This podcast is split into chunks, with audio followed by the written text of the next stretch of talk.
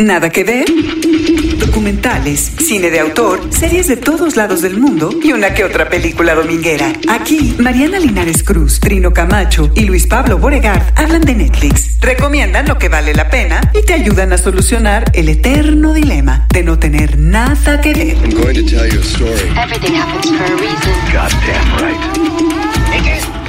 Nada que ver, un podcast original de Netflix. Ha llegado la hora de ser prácticos. Bienvenidos a una semana más de Nada que ver, un podcast original de Netflix. Y aquí estamos para hablar, yo creo que de uno de los estrenos más esperados de la temporada, uno de los estrenos que más se han, pues ya se han hablado, hemos leído, escuchado en las redes sociales, en las conversaciones en estos últimos días, que es la llegada de Narcos México, su segunda temporada de este serie basada en hechos reales, pero de ficción, que ha dado mucho de qué hablar. Trino Camacho, Mariana Linares, ¿cómo están? Bien, Muy bien. Ya con muchas ganas de aventar la sopa sobre esta serie de narcos. surge. Dos, ¿cómo están? Muy bien, la verdad es que es una serie que te tiene al filo de la butaca. Yo me acuerdo cuando vi El Padrino, yo tenía o sea, el 72. No hagas cálculos, no importa. No, sí, Ya. pero ya, ya la vi, te digo, en refrito. Ya tendría yo unos 14 años porque ya me dejaron entrar al cine, 15. Y estaba al filo de la butaca con las escenas y con todo esto. Esta me tuvo así en muchos de los episodios, porque además identificas, aunque sé que Guadalajara no es esa ciudad que se ve ahí, no nos engañen, pero es Guadalajara y es la época en la que yo vi todo esto, ¿no? O sea, desde chavito y. Aunque ya nos todo. alejamos un poquito de Guadalajara, Sí, ¿no? En la segunda temporada. Ya, ya, ya han, abierto, digamos, la mirada, el foco a El muchas plazas, a muchas, como llaman, y para empezar a, a usar el término, los narcotérminos, las plazas. Sí.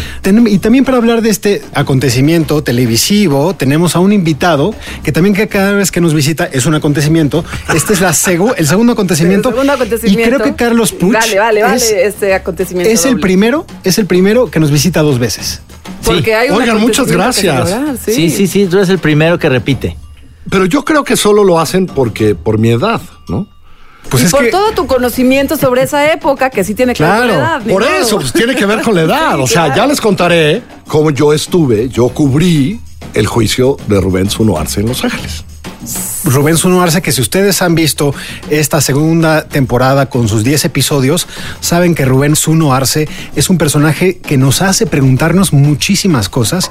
Y efectivamente, Carlos está aquí, pues porque es un periodista que cubrió cuando se empezó a romper el cascarón, cuando empezó a mancharnos, digamos, y a olernos esa podredumbre que aún hoy sufrimos, no solo en México, sino en varios países de Latinoamérica. Ya sabemos que si ustedes son fans eh, y siguen Narcos, esta serie ya pasó por Colombia en la época de Pablo Escobar y también por el cártel de Cali. Así que hemos llegado y ahora estamos pues en los años 80, finales de los años 80 en la querida Guadalajara de Trino y vamos a comenzar con digamos qué ha significado Narcos para la conversación, para nuestra conversación en un tema que basta con ojear un periódico y ahí vemos que es un tema presente. Narcos México, una serie original de Netflix creada por Carlo Bernard, Chris Brancato y Doug Miro. Nació una oportunidad para nuestras organizaciones. Tengo un plan. Estamos buscando una sociedad. Sociedad. Yo aquí ando construyendo un imperio. Agent Camarena, welcome to Guadalajara. Thank you, sir. You've seen the desert. Time to meet the snakes. Who's that guy? Miguel Felix Gallardo. The Rockefeller of marijuana. La serie traza el surgimiento del cártel de Guadalajara en la década de 1980, cuando Félix Gallardo toma el timón del narcotráfico en México, unificando a los traficantes para construir un imperio. A la par, el agente de la DEA, Kiki Camarena, asume un nuevo nombramiento en Guadalajara y a medida que obtiene inteligencia sobre Félix, se da cuenta de que su tarea será más desafiante de lo que jamás podría haber imaginado.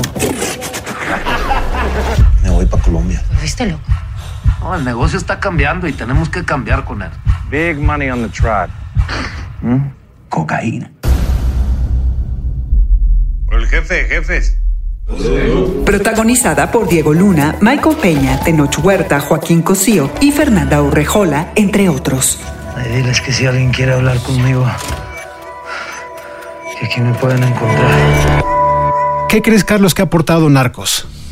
Yo creo que Narcos, las dos temporadas de Narcos México, y sin duda con el antecedente colombiano, porque están muy ligados, nos da un retrato, ¿no?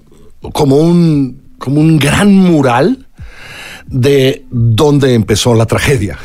Sí. Y cuando digo la tragedia, pues la tragedia mexicana. Y la tragedia mexicana tiene muchos episodios.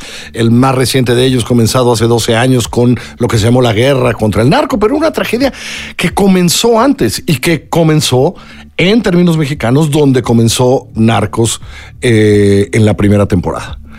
Y que esta segunda temporada cuenta una parte fundamental que ya hablaremos en su momento, que es como la segunda etapa de cómo se va construyendo la tragedia de la droga, el consumo estadounidense, la producción colombiana, el tráfico mexicano y cómo se van construyendo estos poderosísimas organizaciones delictivas y cómo se van acomodando entre ellas, cuál es la intervención. A mí me parece que una de las mejores cosas en esta segunda es esta descripción de, de dónde están los estadounidenses frente a, lo que está sucediendo en México y en esta segunda, pero ya las dos es sí me parece que es un gran fresco, es un gran mural de cómo se construyeron estas organizaciones delictivas que hay que decirlo porque hay que decirlo hoy de alguna manera nuestra tragedia cotidiana de crimen organizado sigue siendo producto de lo que pasó en los ochentas y a principios de los noventas. Y, y, además vemos mucho en esta serie, a mí me gusta mucho más la segunda temporada, vemos una relación muy importante del poder, digamos, del gobierno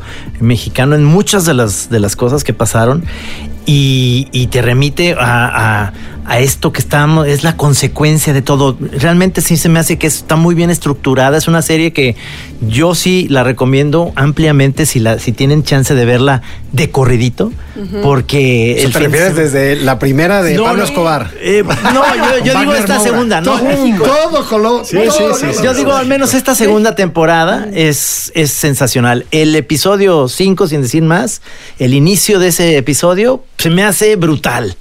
Brutal. Sin antes, spoilers, antes que por de cierto. irnos al episodio 5, este, Trino, sí, sí eh, recapitular lo que dice Carlos sobre la posibilidad de conocer lo que pasa hoy en México a partir de todos estos sucesos anteriores en una narrativa entretenida, con personajes atractivos, donde también hay amor, donde hay mucha pasión, donde hay traición a tutiple, y uno que no está tan eh, conocida de todo lo que, lo que pasó en aquella época, porque yo era, yo era pequeña, la verdad. Muy. Muy pequeña. Pues sí, uno va como entendiendo que si los apellidos, las familias, a uno le van cayendo el 20 y por qué hoy las cosas están como están a partir de que un agente de la DEA Kiki Camarena, que quien no ha oído hablar de Kiki Camarena, intenta develar cómo se mueven los intríngulos del narcotráfico en esta primera temporada que yo disfruté mucho justamente porque eh, entiende uno. ¿no? Pero pensemos esto, alguien que nació el día que mataron a Kiki Camarena, en 1985,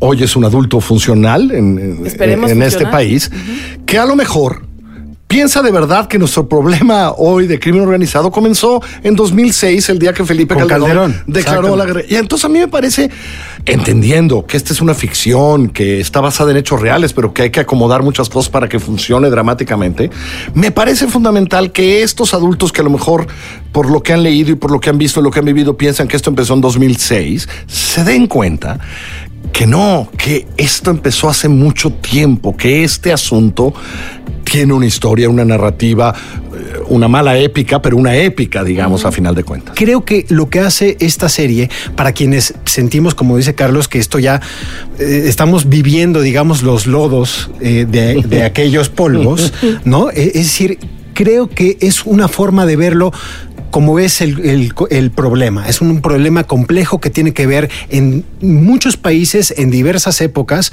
donde efectivamente está concatenado lo que pasa en Colombia en los años 80, con lo que pasa en México en los años 90, con lo que pasa en Estados Unidos, en todo ese paraguas. Entonces yo creo, como uno disfruta de los grandes libros o de los grandes reportajes que realmente van a profundidad, me parece que esta es una serie donde no trata de abarcar un problema de décadas en una hora y media. No, y además tiene el hitazo de que está actuado por todo, el- ahora sí que el cártel de actores. Sí. El cártel de actores mexicanos. actrices, pero es el cártel de actores mexicanos que uno pues va saboreando y disfrutando en cada episodio. Sí, está muy bien el- Es que están todos, Huerta, ¿eh? Están Chema todos. Yaspic. Sí. ¿Quién más está? Horacio García Rojas. Joaquín. Cosío. Joaquín Cosío, pues Sí. entonces ya nada más ahí vas disfrutando cada episodio. Bueno, aparece este Chucho. Ochoa. Chucho Ochoa, Ahora sí. aparece Chucho, ¿no? Que No, de, es- de eso ahorita queremos, vamos a ir poco a poco para que ustedes que nos están escuchando, si ya vieron, porque si ya vieron la serie, para que no se nos desesperen, vamos a darle tiempo a la gente que no ha visto,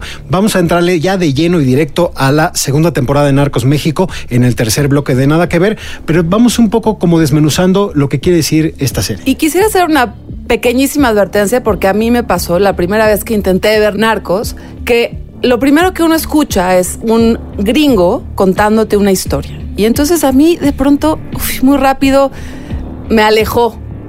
Pero bueno, superé ese, ese momento de castigo y poco a poco uno va dándose cuenta y va cayendo en la cuenta porque hay esta voz en off que nos está contando la historia de México desde un punto de vista de Estados Unidos. Así que si les pasa esto, dense la oportunidad, dense chance, va poquito a poco cayendo en la cuenta porque está este señor contándonos esta historia desde otra perspectiva y desde otro ángulo. Pasado ese primer episodio, ¡pum! se va como agua. Así que le, le avanza. No lo había pensado, ¿eh? pero creo que tienes razón. Eh, ahorita que te escuchaba, creo que eh, también qué bueno, me parece un acto de honestidad que esté contada por un americano, porque si hay una parte que es la versión americana de los hechos, Sí. ¿no? Está Ajá. claramente es la versión Pero americana. tú crees que en el, en el segundo capítulo. desde el punto de vista mexicano. Pues yo supongo que hay un punto mexicano, pero, pero nadie. Es decir, es una versión americana y en, el segu- en, en la segunda temporada esto es mucho más claro de cómo esta es la versión americana de los hechos.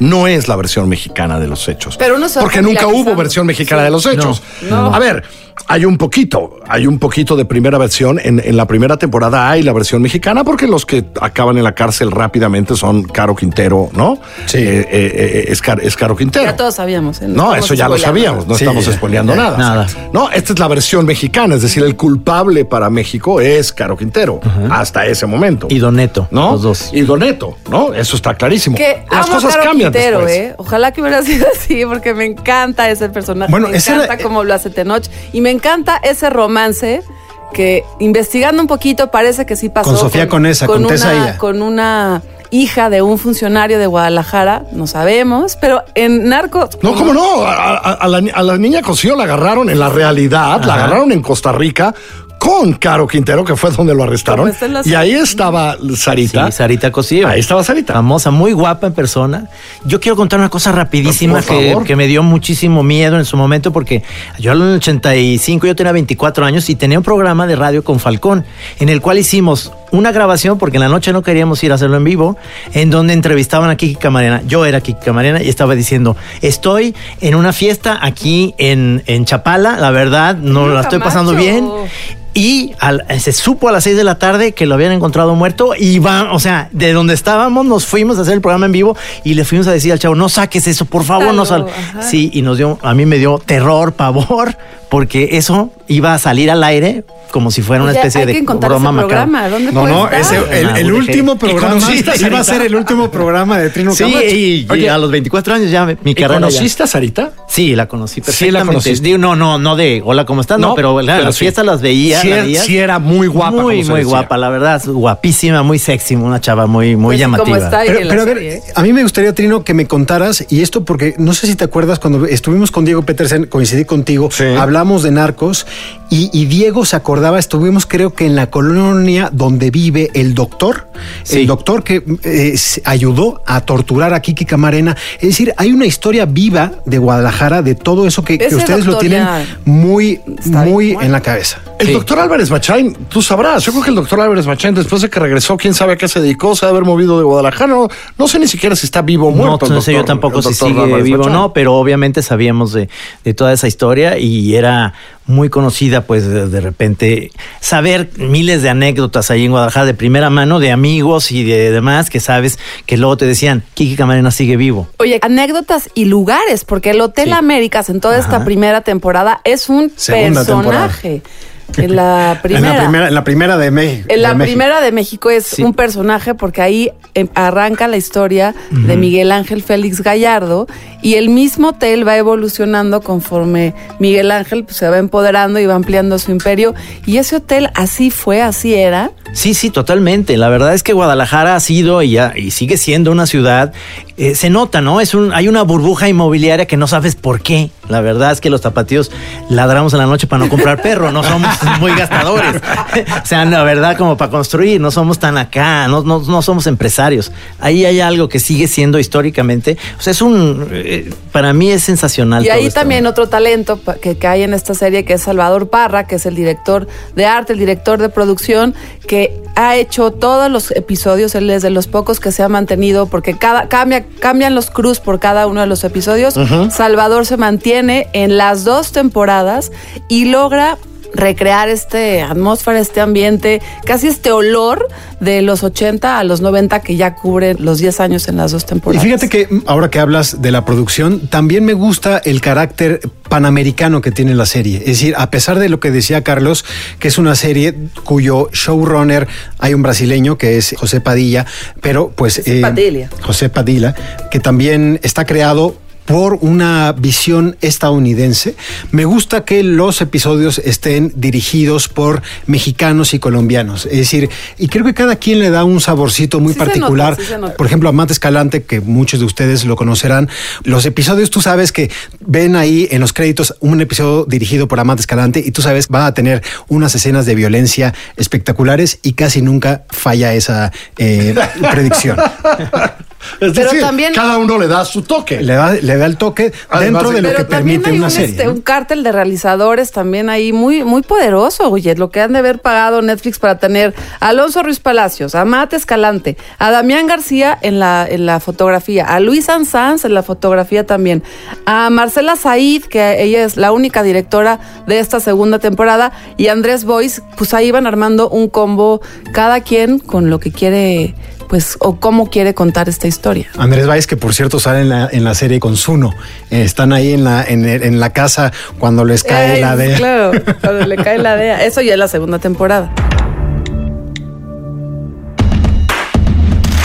La temporada 2 de Narcos se estrenó el 13 de febrero con 10 episodios de una hora cada uno. Continúa con la historia de Miguel Ángel Félix Gallardo.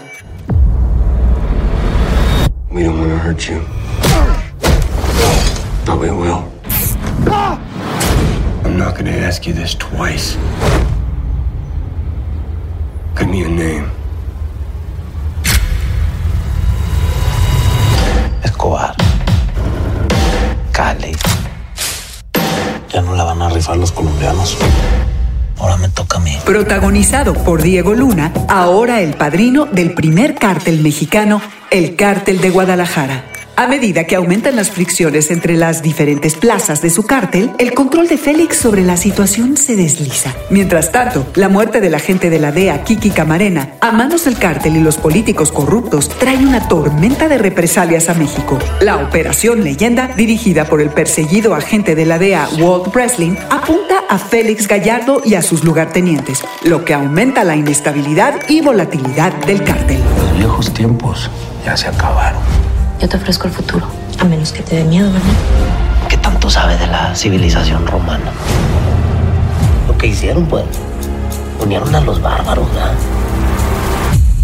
Así que tú eres Julio César, para que sepas cómo acabó. Con las actuaciones también de Scoot McNairy, Chema Jaspic, Alejandro Eda, Andrés Almeida y Teresa Ruiz, entre otros. Ahora sí van a ver qué pasa cuando le abren a la jaula y dejan salir a los animales. Pues arrancamos de lleno con la segunda temporada de Narcos México y, y nos deja pues muy, muy cerca de donde culmina la primera, que es Kiki Camarena. Kiki Camarena, todos sabemos, es el agente de la DEA que termina siendo asesinado. Chale Kiki Camarena. ¿eh? Era un gran personaje y, y, y realzaba el acento, digamos, Sí.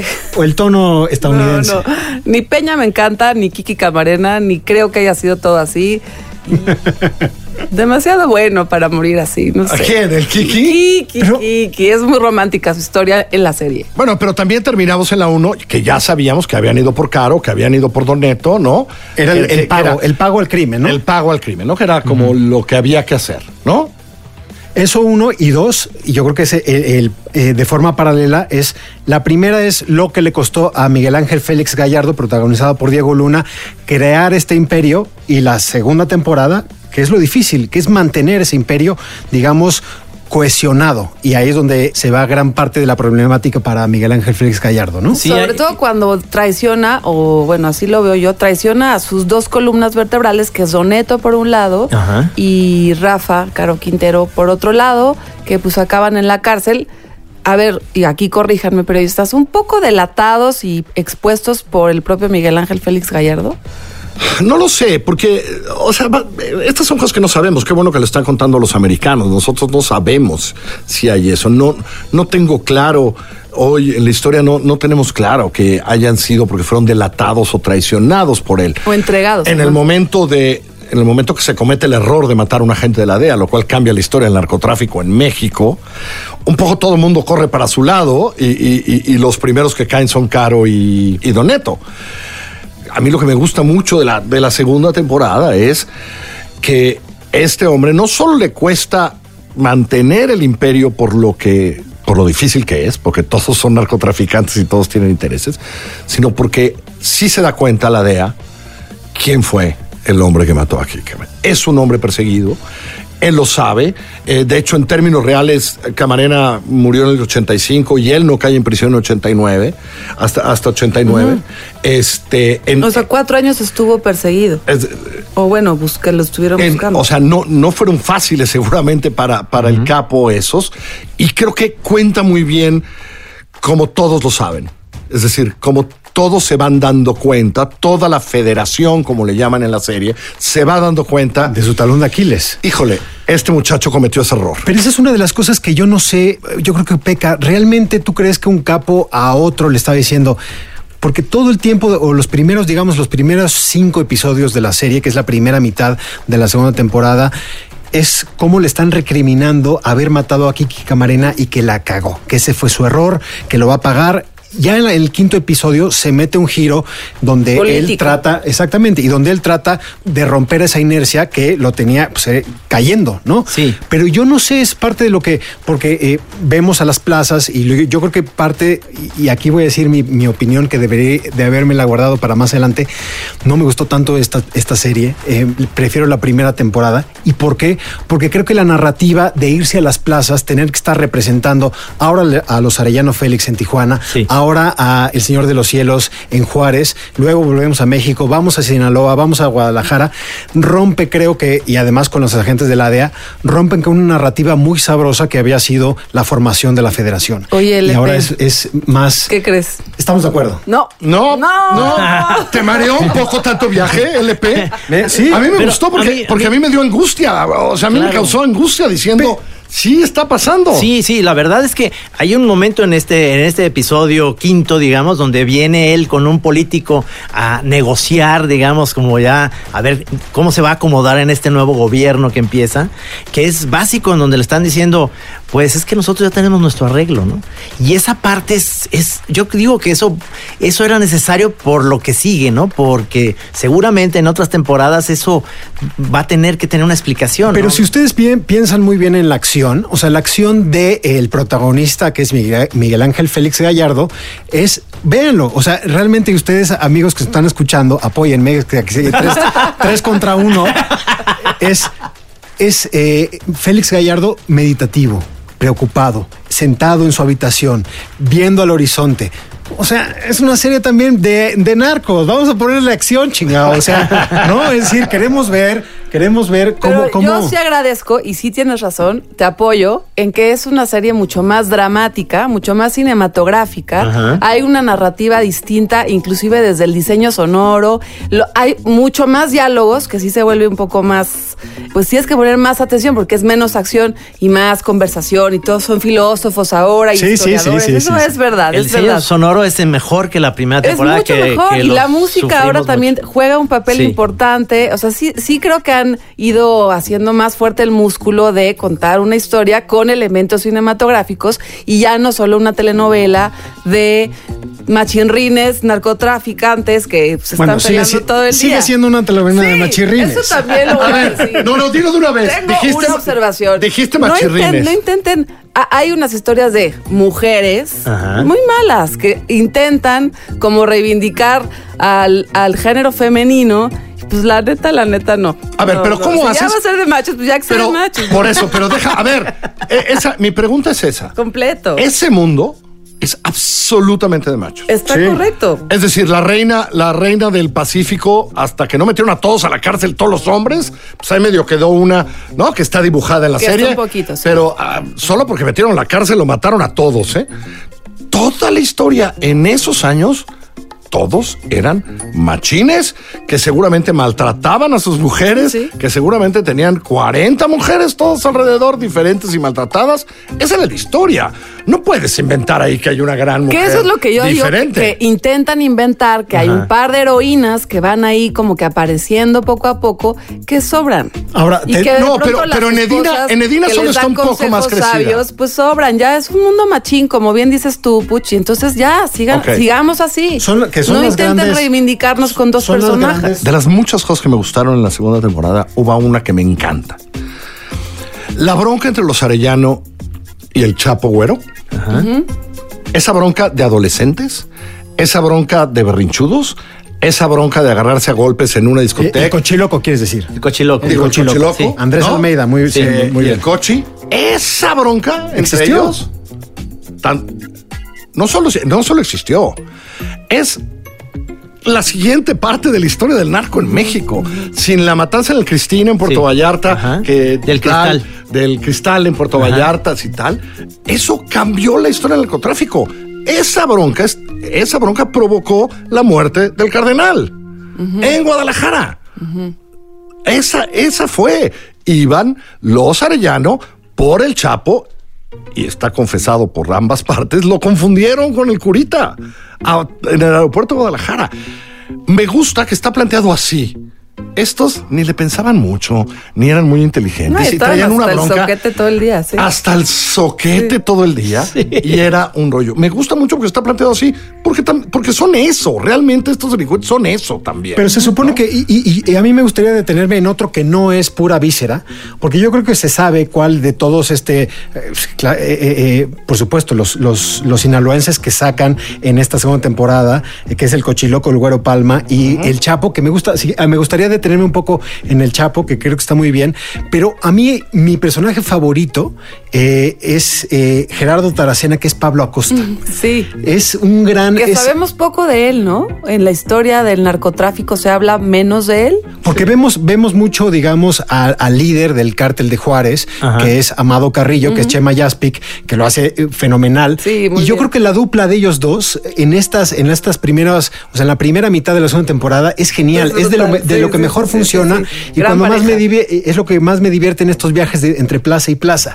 Es decir, eh, ver a estos dos en un western donde uno es, está vestido de negro, el otro tiene dudas morales, muy a la gringa, ¿no? Ahora resulta que Pablo Acosta, que había tenido como ciertas dudas de si... es un estaba- viejo narco. Es un viejo narco, que es un poco esta temporada también la que rompe los moldes entre esa nueva generación y los viejos narcos. El otro es Juan Nepomuceno Guerra. El otro es Juan N. Guerra, así en, es. en Tamaulipas. Entonces yo creo que está ese, e- esa generación que están haciendo. Vemos a un chapo que apenas es un, es un pobre Sí, güey en la organización.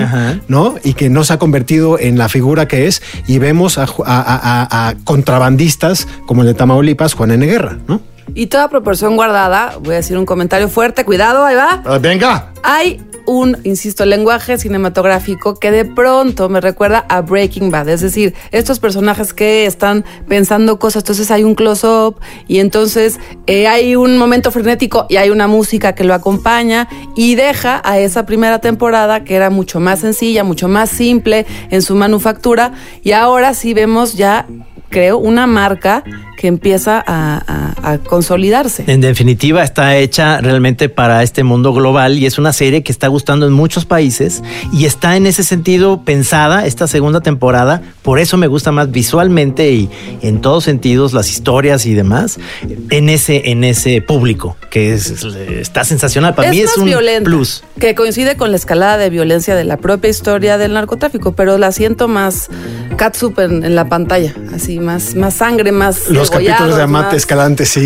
como cortan el dedo, Pero, pero es parte de, la propia historia. Ahora, me parece también que es más política, y no en el sentido de la ficción, en términos de la relación de la política mexicana con el narco, que es una buena parte medio aficionada como está y que te diviertes y te da la idea.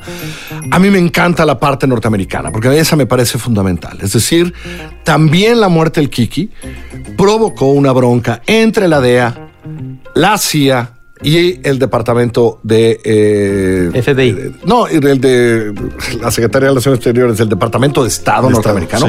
Brutal. Eh, James Kuykendall, que era el, verdadero director de, regional de la CIA en México, el jefe de Camarena, etcétera, siempre dijo, después de la muerte de Camarena, después de Operación Leyenda 1 y Operación Leyenda 2, que fue cuando agarraron a todos estos, siempre dijo, la CIA fue siempre cómplice de la Dirección Federal de Seguridad. Toda la vida fue cómplice de la Dirección Federal de Seguridad, se le salió de las manos, la CIA era culpable de eso y a nosotros nunca nos dejó actuar como tal. Eso está mejor contado todavía ahora en, en, la 2, esa bronca intergringa, ¿no? Eh, está mucho mejor contada que creo que fue parte, fue absolutamente parte del desmadre que se vivió en aquellos años. Y con este comentario de Carlos Puch, por eso Carlos te trajimos aquí, porque nadie como tú ibas a hablar de estas cosas. Pero con este cerramos este bloque y en el tercero vamos a hablar del elefante en la habitación, que es el tratamiento y la aparición de varios políticos de alto perfil que están vivos en esta serie. Quería felicitarlo mucho por la nominación de su hermano. Yo creo que va a ser un gran presidente. Eh, estamos muy orgullosos. Era hora de una nueva generación en Los Pinos, ¿no? Exacto. Eh, dicen que es bien inteligente su hermano. Es brillante. Yo nada más soy listo. Además, a los listos luego les va mejor. Usted está en el negocio de la hotelería, ¿verdad? Sí. Digo, también diversifico. Tengo otros negocios por ahí. Importaciones, exportaciones. He oído que le va muy bien. No me puedo quejar. Carlos defiende la postura norteamericana en la creación, en la imaginación, que yo creo que se les pasa un poco la, mano eh, creativa o imaginativa a los guionistas, porque es una serie que había mantenido mucho el pulso de lo que había sucedido. Ya hablaste de algunas, eh, de algunas escenas que ocurrieron en la vida real y que vemos en, las, en las temporadas de Narcos, pero ahora sí siento que a partir del quinto episodio entramos ya en un terreno de ficción de todo se vale. Y no sé si supongo que ustedes también comparten parte de esa opinión o tampoco. Sí, yo creo que sí, todo se vale, porque uno está además, a mí me pasa googleando, ¿no? Conforme va pasando la serie, si coincidían las fechas, si coincidían esos personajes, si existían esos, si existen esos personajes, y hay unas cosas muy obvias, siento yo, que no pasaron, y hay otras que siempre está padre quedarse con la duda de si realmente la política en ese momento estuvo tan vinculada con el narcotráfico. Están los dos hermanos Salinas, aunque nunca se menciona que son los hermanos Salinas. Está, está Zuno, está Bartlett. Cárdenas. Cárdenas. O sea, realmente es, es una serie que sí, a mí me hace mucho sentido porque empiezas a ver esas conexiones. A lo mejor eh, desde ahí luego empieza la, cuestión en Tamaulipas porque hay apoyos a ciertos grupos, de estos grupos políticos, a grupos de narcotraficantes. El apoyo a Tamaulipas, que luego serían los Zetas, que sería la parte más violenta de eso, de, esta eh, de estos grupos, ¿no? Y se ve ahí como el inicio de, este, de esta conjunción para mí es, es, lo, es el meollo de esta, de esta temporada. Hay una parte de ficción claramente que es incomprobable que tiene que ver con lo electoral. Exactamente. Hay otras partes que no son ficción, sino la visión estadounidense. Es decir, durante el juicio Rubén Zuno Arce, a Héctor Berreyes, que era el director de la Operación Leyenda 2 de la DEA, dijo sentado en- en- ahí en el, en el juicio, dijo que Manuel Barlet había estado en Guadalajara para esa operación. Lo dijo, ¿eh? Nunca hubo una sola prueba, nunca hubo cero evidencia, pero que la idea de Héctor Berreyes era que el señor Barlet había estado involucrado, sin duda, como también dijo que había estado involucrado Juan Arevalo Gardoqui, ex secretario de la Defensa, ¿no?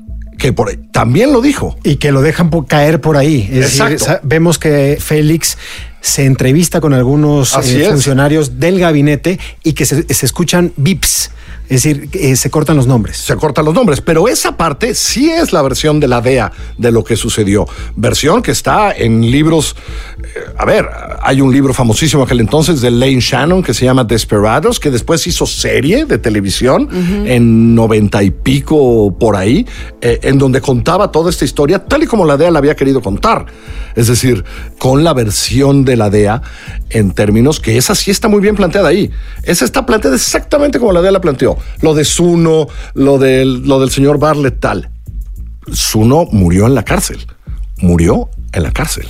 Ahora, pero sí es especialmente problemático, es decir, vemos algunos escarceos, sabemos el poder corruptor del narco en territorios, en estados, y que simplemente sería impensable que se trafique tanta droga hacia el norte, pero otra cosa, otra cosa es dejar caer que Miguel Ángel Félix Gallardo dio la idea para fraguar el fraude electoral de 1988. Eso sí me parece que es... Ya, es demasiado, es demasiado Pues mira, yo, eso. yo te voy a decir una cosa, lo dije cuando platicamos antes de empezar el programa. Yo creo que a los mexicanos nos puede parecer muchas cosas, pero si lo viéramos en una serie finlandesa o en una serie filipina y te atraparon y al noveno capítulo te cuentan eso o al 19 porque ya vimos la primera tal, dirías, "Ah, funciona. A mí me parece que funciona dramáticamente, funciona perfectamente, ¿no? Dramática sí, pero es decir, van Claro, a llegar los no finlandeses es un a- a, Cancún. No, por supuesto. Yo creo que esa es parte de la trampa que ahora sí nos hemos visto como medio, no sé, yo sí me siento un poco como, no sé, eh, eh, con sentimientos encontrados, porque creo que respetaban mucho, siempre desde el punto de vista de quién contaba la historia, ¿no? A veces vemos que los gringos están medio arrepentidos, saben que tienen la culpa en esto, pero pues, no mucho porque finalmente son the good guys que mandan a gente como Kiki Sí, Camarena es muy a luchar y que están, eh, están peleando, claro, están peleando por el bien y realmente termina siendo la deuda. Pero ya de eso, a que además se apoderen de la narrativa, a que el fraude electoral fue idea del narco. No, Pero yo creo que no importa, no importa, no, no hay que engancharse tanto, porque es una serie de ficción y donde hemos visto, ya vimos Colosio, ¿no? Y si te interesa, pues vete a leer todo, todo lo que hay al, a- al respecto, te da una pintadita, no te lo tomes tan en serio. A mí, yo creo que, que hay que hay que verlo así, con un poquito de distancia. Va a venir Polet, que nos va a pasar lo mismo, y así es, son basadas en hechos todo- reales. todo ¿no? Como vale. dice cada episodio No. cuando arranca. Todo vale, porque entonces, claro, vamos a empezar a ver los documentales que son ficción. Pues no, es un documental. ¿Pero qué Claro. está diciendo Luis Pablo? No, cada- y cada vez. ¿Tú qué opinas, Trino? No, bueno, es que yo sí eh, opino que este- esta idea que hay en, en, en la serie es de patrocinan los, las, a las campañas de políticos y de partidos, sobre todo. Claro. Pero ciertamente, pues sí, funciona dramáticamente que ellos tengan la idea de qué tal si, si hacen fraude. Pues eso, eso se les ocurre más bien a los periodistas, no creo que, le, que necesitan Que bules- claro. bules para nadar. O sea, pero, pero dramáticamente funciona en ese sentido porque le das un valor como al personaje Félix Gallardo, como Eso. de alguien que es como. Es, una, es una historia Maquiavélico. Nuestro hiperpotente. país da para tanto que uno a veces se la puede creer. Es ficción. Es ficción, pues claro, que por supuesto que es ficción. Yo sé que es ficción, pero mucha gente que la vea pensará que es así. Puso Chema Jaspic a Snoop Dogg viendo narcos. Claro, ¿tú qué crees? O sea, por supuesto que va a pensar que el, el- el presidente Salinas fue puesto por el narco, por Félix Gallardo. Claro que sí. ¿Tú crees que eh, Snoop Bueno, Dogg sí lo va a ir a leer pensado, los reportajes ¿Te en? Wikipedia? En Wikipedia de Snoop Dogg. No, la neta no va a hacer Así eso. lo hombre. hemos pensado. no solo se nos ocurre a los mexicanos. O sea, un, Perdón, a un grupo de perdón. guionistas también. Ahora, les Snoop Dogg andaba bien en sentidos o andaba ya pacheco, porque luego después ya ni se acuerda de nada. Estaba pachequísimo. O sea, estaba pachequísimo. Era la escena donde, donde Nedine está fumando y el güey se empieza a grabar fumándose un porro. Enorme, ¿no? Es A donde- ti te, veo que te Capítulo salió como el nacionalismo. No, no, no, no, para nada, para nada. E- Es, curioso, si no fuera una producción internacional donde no estuviera capitaneada por eh, pues una, digamos, cúpula estadounidense, yo creo que seríamos mucho más severos con alguien que se inventó esta licencia creativa. Yo creo que. Y no estaría vivo. Yo creo que entienden muy bien a su audiencia. No, porque yo he leído libros que se pretenden periodísticos que dicen igual de mentiras. Sí, no, o sea, dicen peores pero- mentiras que las que se dicen en narcos, ¿eh? No, no, no. No me parece que nadie estaría más ofendido, no. Uno lee. No, pero hay no es- libros que se pretenden periodísticos Ahora- que tienen muchas más mentiras que lo que cuentan narcos. Fuera, ahí, fuera ¿eh? de. Ahora, esto ya va en serio. Alguna vez sí escuché a un académico, Luis Astorga, atribuir, cuando trataba de explicar lo que ya lo que pasaba en 2006, y él lo atribuía al quiebre democrático del año 2000. Justo cuando decía, cuando el PRI comenzó a perder territorio, a perder poder en toda la nación, fue cuando ya tenías que tener 16 interlocutores en las plazas, con los gobernadores, con los partidos. Cuando era un partido hegemónico, pues era más fácil tener algo como la federación o como una especie de cártel de cárteles. Sí, lo que pasa es que eso no funciona porque si uno entiende que en 89 fue detenido, eh, lo Félix cual tenemos Gallardo. que explicar cómo si le arregló el fraude de 88 lo tapó en 89. Esa parte- difícil eso- de entender. eso también está ¿no? dura. Pero Hay bueno, cosas que pero más allá de eso, el narco siguió viviendo de 90 a 2000 de otras maneras, ¿eh? Y, y- Sí. y- y- y ya se empezó a quebrar y, ya nacieron otros y, no se tuvo, o sea, Ya creo que fue un ahí. gran momento para, para Félix Gallardo, que duró lo muy poco que duró. sí. Porque no es fácil. Sé que te molesta mucho ir a todas las plazas, pero no es fácil cuando, cuando los nar cuando en narcos se enseña muy bien, pues que estas plazas tienen cada uno su interés, van a traicionar al de al lado, Totalmente. van a voltear a ver a otros, se van a arreglar entre ellos. Y eso, más allá de la ficción, que, que es eh, la segunda parte o la- la- el trasfondo político, eso sí explica muy bien el México de hoy. Es decir, esta pelea, esta disputa que a veces es de lo más ranchero, ¿no?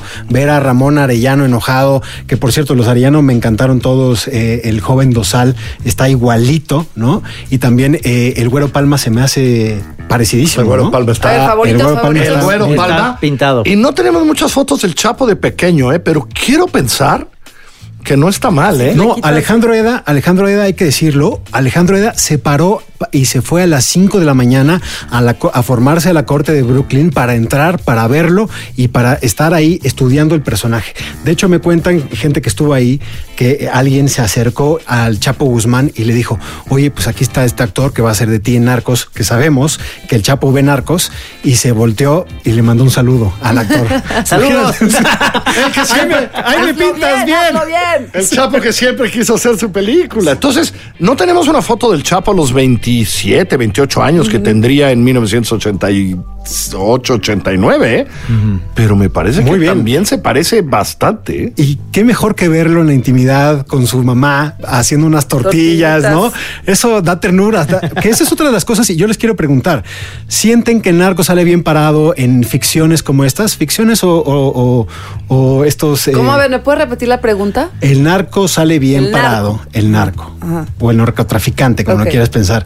Eh, cuando terminas de ver Narcos Sa- México. sale idealizado un poco como Sí. de alguien Sí. que hace las cosas eh, de alguna manera correctas, digamos, en No, entre no, no, comillas, en el, el sentido de que No, no, no, tienen esta. manera. No, no hay manera, pero tienen esta, esta Perdón, como a- halo de. a- como- Acabamos de hablar bien de Pablo Acosta, ¿eh? De- pero de- es un halo como de Tony. Soprano, ¿me entiendes? Como este es, es alguien que hasta, hasta te da tristeza, ¿no? Si se lo echan.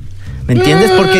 No me pasó mucho. Bueno, en- en los- a mí me pasó en Los Soprano, que de repente es, es, Pero, es, es- ah. es esta parte que dices, hay un halo ahí de, de que los ponen. Épico, ¿no? Como sí, decía Pucha sí, sí, sí. A ver, Chema sale simpatiquísimo, Sí, sí. te cagas de O la risa. Es mi favorito. Sí, Claro, no estoy diciendo que, que sean un Hay una ejemplo, parte ¿eh? de eso, pero El todos. señor de los cielos. Yo nunca he creído esto rollo de que, ay, que si el narco y que si salen glorificados y tal. No, y a mí me parece que hasta Chema, eh, en, eh, que es el, que parece más segurito de sí mismo, después de Félix Gallardo, después de Diego, eh, siempre están viviendo un poco en angustia, siempre saben que se pueden morir mañana.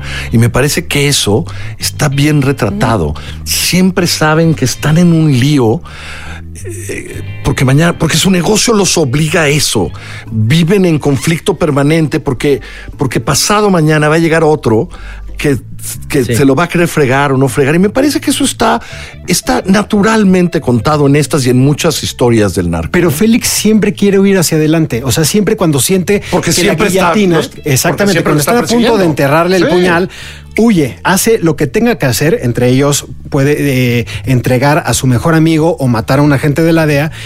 Y Chema, por lo menos, no tiene ningún remordimiento. De hecho, está convenciendo a alguien que tiene dudas, quien es Pablo Acosta, a que no se salga del narco. El único narco que vemos con dudas de que se quiere salir y quiere dejar esa vida atrás es este, que por supuesto se quiere ir con su amante estadounidense. Pero ¿qué crees?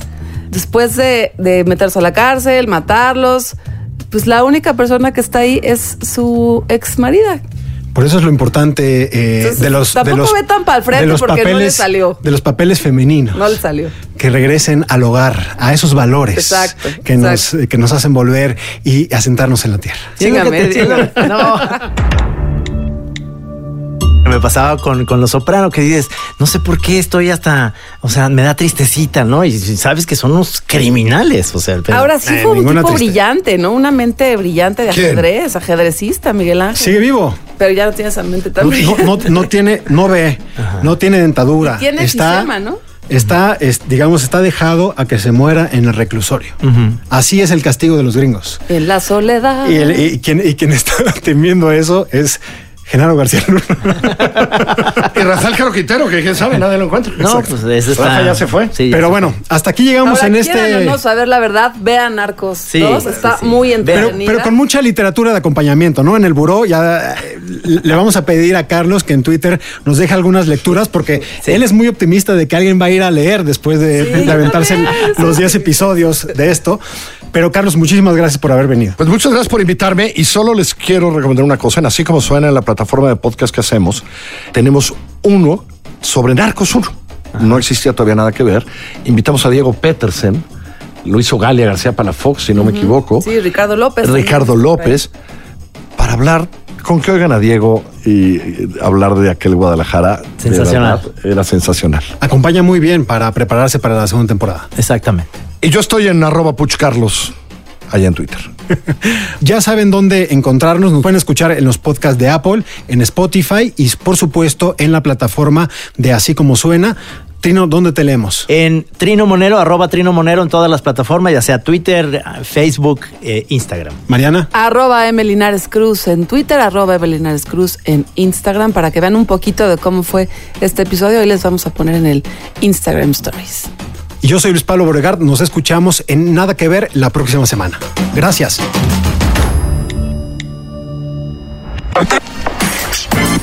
Nada que ver. Un podcast original de Netflix.